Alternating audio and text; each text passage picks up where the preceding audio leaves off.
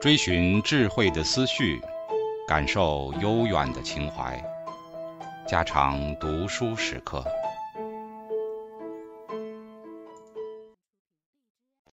警告：慎入，非专业朗读，听后可能出现且不仅限于挺尸等严重不适，另切勿洗耳，以免污染水源。引发小猫、小狗中毒等严重生化事件。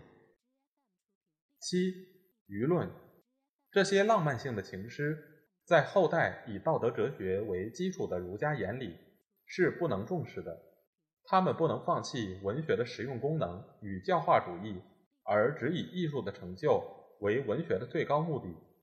所以，到了东汉，儒家思想在学术界成了权威的时候。就产生了魏宏的诗序，《后汉书·儒林传》里说，魏宏从曼青受学，因作毛诗之序，善得风雅之旨，于今行于世。在这里，把诗序的作者、时代及主旨都说得非常明白，本来是什么问题也没有的。而后代儒家要故意抬高诗序的地位，也就是要抬高《诗经》在经典中的地位。于是发生什么？大序是孔子所作，又有什么卜商、毛亨合作的种种谬说了？到了现在，几乎人人都知道这种骗局，连说明的必要也是没有了的。然而，在过去两千年中，《诗经》的价值与意义全包含在诗序里面，《诗经》本身的文学价值却完全降为诗序的附庸的事。我们是必须得注意的。我们要知道，在孔子时，《诗经》这一部书是作为伦理学的课本的，他们要在那里面学习做人为政的大道理。由当日各国外交使节的赋诗的风气看来，在春秋时代，《诗经》早已失去了它本身的文学地位，而成为一本政治上、社会上最有用的百科全书了。由孔子的“思无邪”与雅颂各得其所两句话，因而演成圣人山诗之说，更进一步而演成汉儒诗序的曲解。于是，所有情诗恋歌都变为伦理诗、讽刺诗了。关于这一点，大家都认为是《诗经》的厄运。其实，在文学思潮的发展上，这是一种必然的、无可避免的过程。艺术的思潮不能独立进展，它必得和每一个时代的学术思想的主流取得一致的步调。在那种宗教颓废、伦理哲学兴起的潮流内，文学是不得不改变其原来的意义的。于是，由从前的宗教歌、宴会歌、恋爱歌，都变为人民的道德教育学了。我们要明白这种文学思潮的过程。才会知道失序产生的必然性及其稳固的社会基础。我们要在这里附带说一句的，便是那古今不绝的采诗问题。《国语·周语》中说：“为民者宣之始言，故天子听政，使公卿至于烈士献诗。”《礼记·王志》中说：“天子五年，一巡守，命太师陈诗，以观民风。”《汉书·艺文志》也说：“古有采诗之官，王者所以观风俗，知得失，自考证也。”又《识货志》也说：“孟春之月，群居者将散，行人振木铎行于路以采诗。献之太师，比其音律，以闻于天子。”这些史料除国语外，虽大都出于汉人，但一致都承认。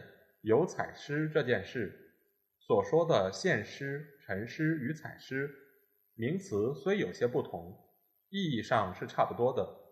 因此，两千年来对此问题几乎无人怀疑。唯有清人崔述在《读风偶识》里，对于这一点独持着相反的意见。他说：“余案客商以后，下底陈陵近五百年。”何以前三百年所采书少，后二百年所采甚多？周之诸侯千八百国，何以独此九国有风可采？而其余皆无知，则此言出于后人臆夺无疑也。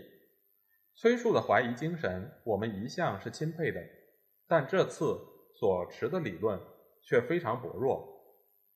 前三百年的诗少，后二百年的诗多，这正是文学发展史上进化的合理现象。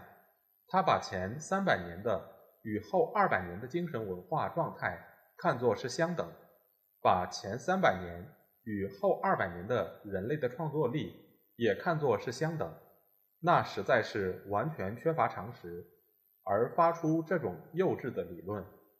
至于说只有九国之风而未及一千八百国者，那更是可笑了。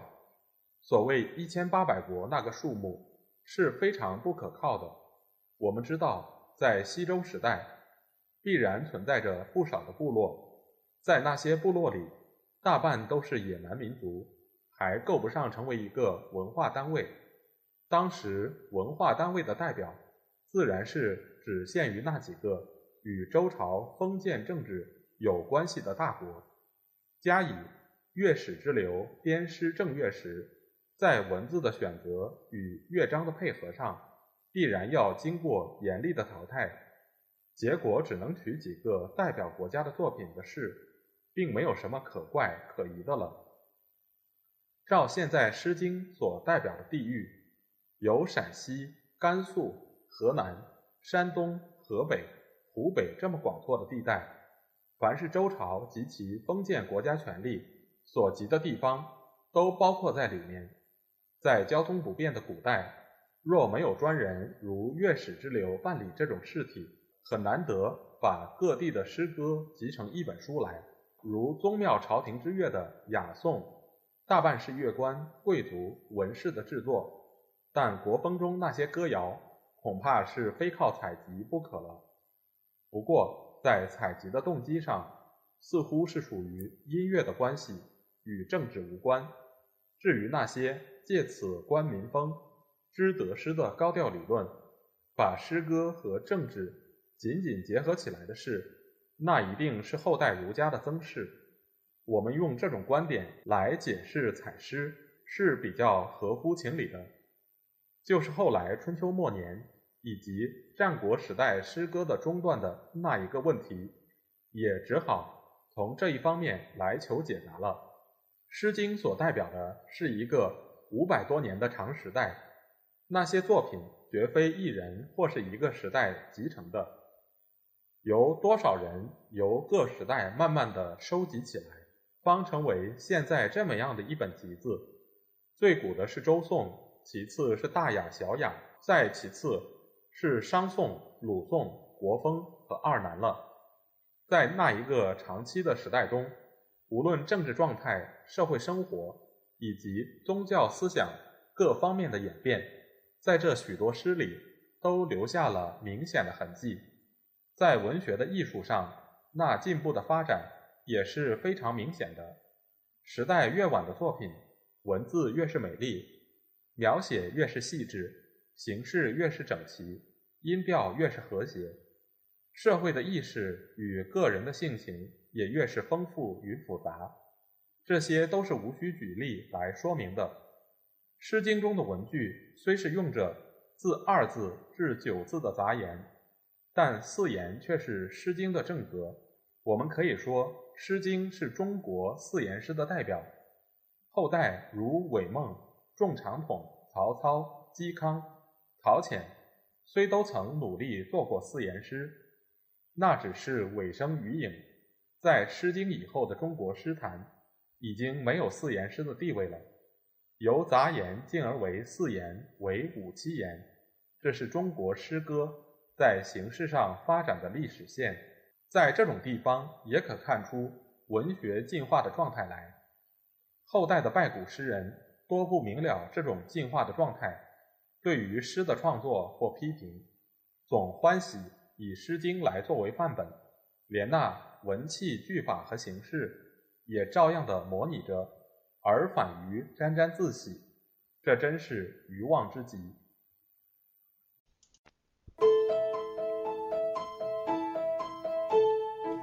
家常读书制作，感谢您的收听。